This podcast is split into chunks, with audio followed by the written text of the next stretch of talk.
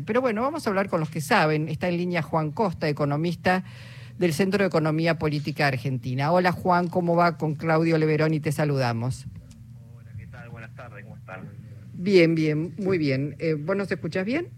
Sí, perfecto. Ahora sí, sí, sí, yo no te escuchaba. Bueno, eh, Juan, eh, descendió un poco, podemos decir, la inflación del mes de septiembre. Hay una tendencia a la baja. Uno aspira y espera que sea mayor pero lo que sigue teniendo un impacto muy importante tiene que ver con los alimentos, ¿verdad? Sí, hay una hay un descenso bastante importante, diría, de casi casi un punto, porque era 7%, 7 en el mes pasado, eso es un 0,8 para hacer en un mes es, una, es un descenso importante. Yo te digo, personalmente esperaba un poco más. Eh, una vez dicho esto, es cierto, la inflación de alimentos se ubicó por encima del promedio, en los últimos meses no venía dándose eso, o por lo menos estaba eh, muy cerca del promedio, quizás a un decimal por arriba o por abajo, pero prácticamente en línea con el promedio. En este caso dio 6,7 alimentos y bebidas, o sea, medio punto arriba, eso ya es algo más significativo. Y eh, la nota nuevamente, casi te diría de manera perfecta en los últimos meses, en los últimos meses largos, quizás en el último año, eh, la nota la dio el rubro de prendas de vestir y calzado, con un incremento superior al 10% en este mes. Sí, solo en este mes. ¿Hay algo eh, que justifique, digo, hay algo que justifique esto? Y no, la verdad es que no. Eh, cuando vos ves, ahí hubo en un momento un, un incremento del precio internacional del algodón. Eh, pero bueno, no, no fue tan significativo, estamos hablando de un incremento de más del 100%, a ver, si no me equivoco, te lo digo de memoria, ciento, cerca del 115% interanual. Un ¿sí? del rubro de prendas de vestir. Eh, fíjate que la inflación eh, general, sí, se ubica en el 83% interanual, eh, y sí, 118% prendas de vestir eh, muy por arriba del promedio general. Ahí lo que lo, lo que se plantea desde el sector eh, es, por un lado, un poco esto de inflación de costos internacional, pero por otro lado, una fuerte disminución de los distintos intermediarios, básicamente los talleres o los talleristas, eh, en los cuales en muchos casos durante la pandemia, primero durante el gobierno anterior que tuvo una política, especialmente el rubro textil fue uno de los más golpeados, ¿sí? Eh, durante, pues, especialmente por la apertura comercial, ¿sí? es decir, por el retiro de las de las barreras arancelarias que, que, que hizo que obviamente entraran en muchísimas importaciones y los locales no podían competir.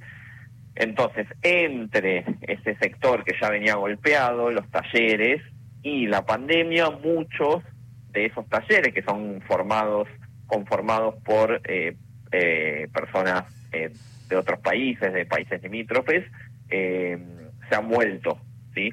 a su país. Eso además vinculado a un incremento del tipo de cambio que hace que ya no sea rentable la remisión de divisas, ¿sí? como lo era en un momento, es decir, esto de trabajar en el país, tener un emprendimiento, ahorrar, juntar algunos dólares para poder mandar. Entonces, toda esa combinación hizo que hoy hubiera, eh, exista, por lo menos eso es lo que se plantea desde el sector, existe una, una restricción en la oferta, ¿sí? es decir, como que hay muchos menos talleres de los que debería haber para poder... Eh, Pero cuando uno ve, perdóname, porque también te pueden decir, bueno, cambios, eh, un, aumento estacional, porque cambia, llega la primavera, el verano, digo, hay siempre hay excusas. Siempre hay una excusa. Siempre, claro, eso te iba a decir. Siempre hay excusas. Lo que uno ve en la calle es una oferta, te diría casi eh, ilimitada, sobre todo en cambio de temporada, que sé yo.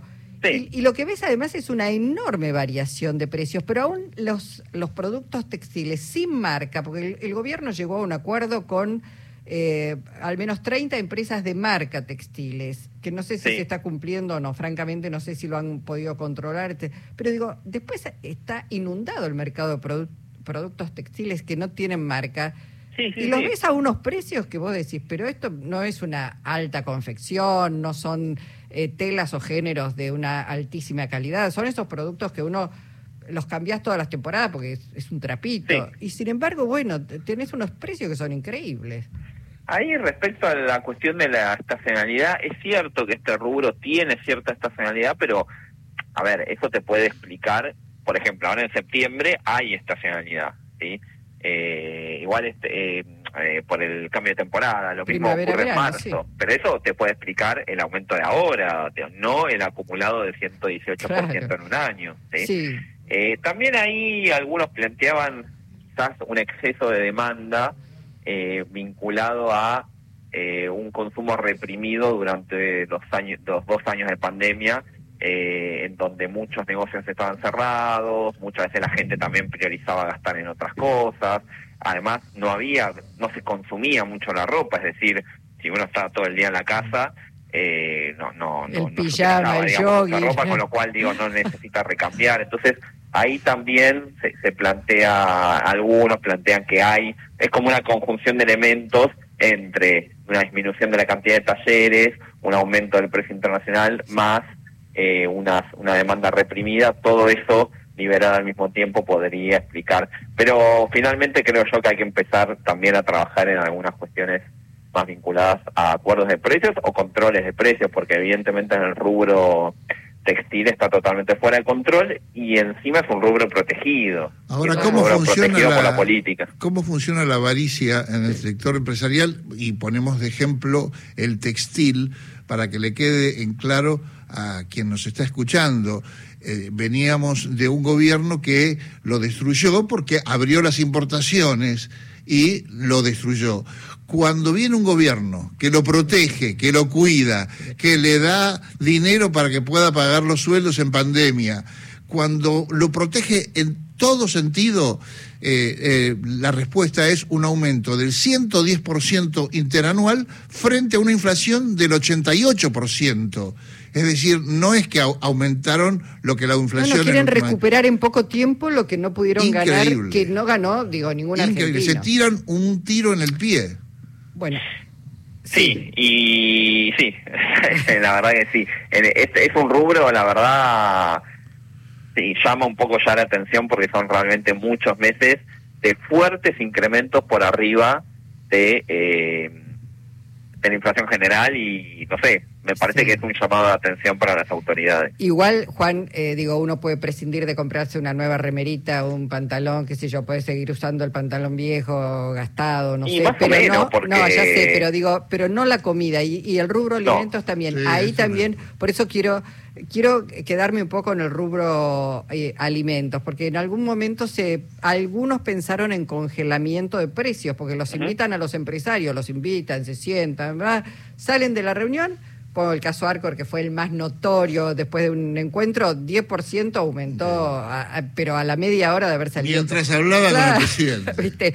Entonces, digo, bueno, ¿cuál es ahí también? ¿Controles? ¿Cuál, cuál es el, mecanismo? Porque, digo, ya no se justifican algunas cosas.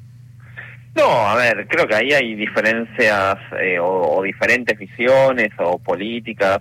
Eh, creo que en el rubro de alimentos particularmente estamos en un sector eh, muy primero, decir que el, durante el primer semestre la fuerte suba de los alimentos sí estuvo explicado por el aumento muy fuerte que hubo en el mercado internacional de, los alimentos, sí, vinculado a la, a la guerra entre Rusia y Ucrania. Eh, Ucrania son los principales productores de trigo a nivel internacional. Bueno, digamos, toda una serie de cuestiones que generaron un impacto a nivel internacional y obviamente en la Argentina ese impacto muchas veces multiplicado, porque cuando vos ya venís de niveles altos de inflación previos, bueno, obviamente cualquier eh, turbulencia o cualquier incremento en el mercado mundial, a vos eh, lo, sentís más.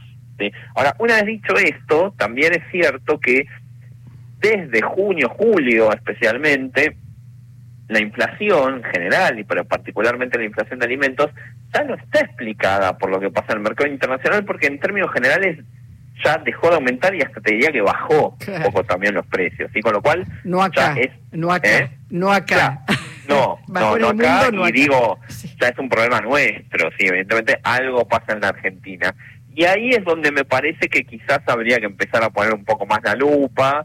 Este las distintas autoridades no públicas que se encargan de la cuestión de los precios eh, fundamentalmente en torno a las principales empresas que son formadoras de precios, ¿sí? Eh, que son empresas, bueno, vos ahí nombraste Arcor, está el caso de Molinos, Molinos Cañuelas, Molinos Río de la Plata, Mastellones, este, en fin, eh, hay muchas, pero pero no son tantas en realidad. No, no, es que hay, una concentración, ese es uno de los grandes problemas que tenemos, el gran, la gran concentración. Digo, el sector lácteo es una empresa que es Mastelone, eh, porque Sancor está en crisis, una crisis muy fuerte, eh, cuando vos ves el sector harinas es molinos, o sea, realmente es un nivel de... que muchas veces la gente no se termina de dar cuenta porque son empresas, son grupos que tienen muchas marcas. Claro, sí, sí, tal si estaríamos hablando... Uy, mira, tenemos 10 paquetes de fideos, no, es una sola empresa. Si estaríamos hablando de, inseguridad, de robo, estaríamos reclamando mano dura. Bueno, mano dura, en todo, caso acá también, ¿no? Este, yo creo que las autoridades deben aplicar sanciones y hay herramientas para hacerlo. Hay, herramientas para hacerlo, sí, sí que hay herramientas para hacerlo y también es una cuestión, me parece a mí, de criterio de criterio político y de criterio económico. Es decir, a ver, eh, eh, hay veces uno, uno puede dialogar con cierta razonabilidad. Eh, de hecho, por eso les decía lo del primer semestre y, el aumento internacional. Es decir, en ese momento, en ese contexto... sí. perdón, te interrumpo, estamos ya sobre los títulos. En ese primer semestre también hay que decir, y basado sobre un estudio del CEPA, justamente, las ganancias y utilidades de las empresas han sido brutales, brutales. Eh, sí, sí, incluso el sector alimenticio. Claro, por eso. Entonces, la verdad es que no se justifica esto y hay que en algún momento ponerlos en caja. Y parecería que lo único o lo último que entienden es mediante, bueno, sanciones muy severas, porque si no es imposible. Sé que Sergio Massa está volviendo a Estados Unidos y se va a reunir con estas empresas. Vamos a ver, ¿no? Eh, debe ser la decimoquinta vez que se reúnen a conversar. Y ojalá se cambie un poco la perspectiva. Me da la sensación de que este nuevo, eh, no es solo Massa, ¿no? También, digamos, los, funcionarios eh, que están ahí, digamos, que responden a él, me da la sensación que tienen un criterio más de diálogo, que insisto, no me parece mal, en la medida que, que sea un ida y vuelta y que sea algo razonable. Ahora, cuando uno va con intención de diálogo y, como decías vos, que de hecho o así, Arcor se, se da vuelta y te aumenta en el mismo momento y bueno, evidentemente no no funciona, no funciona y habrá que, pensar en otro tipo de medidas. Te mandamos un abrazo, gracias Juan Costa. Un abrazo grande, hasta luego. Gracias, economista del CEPA.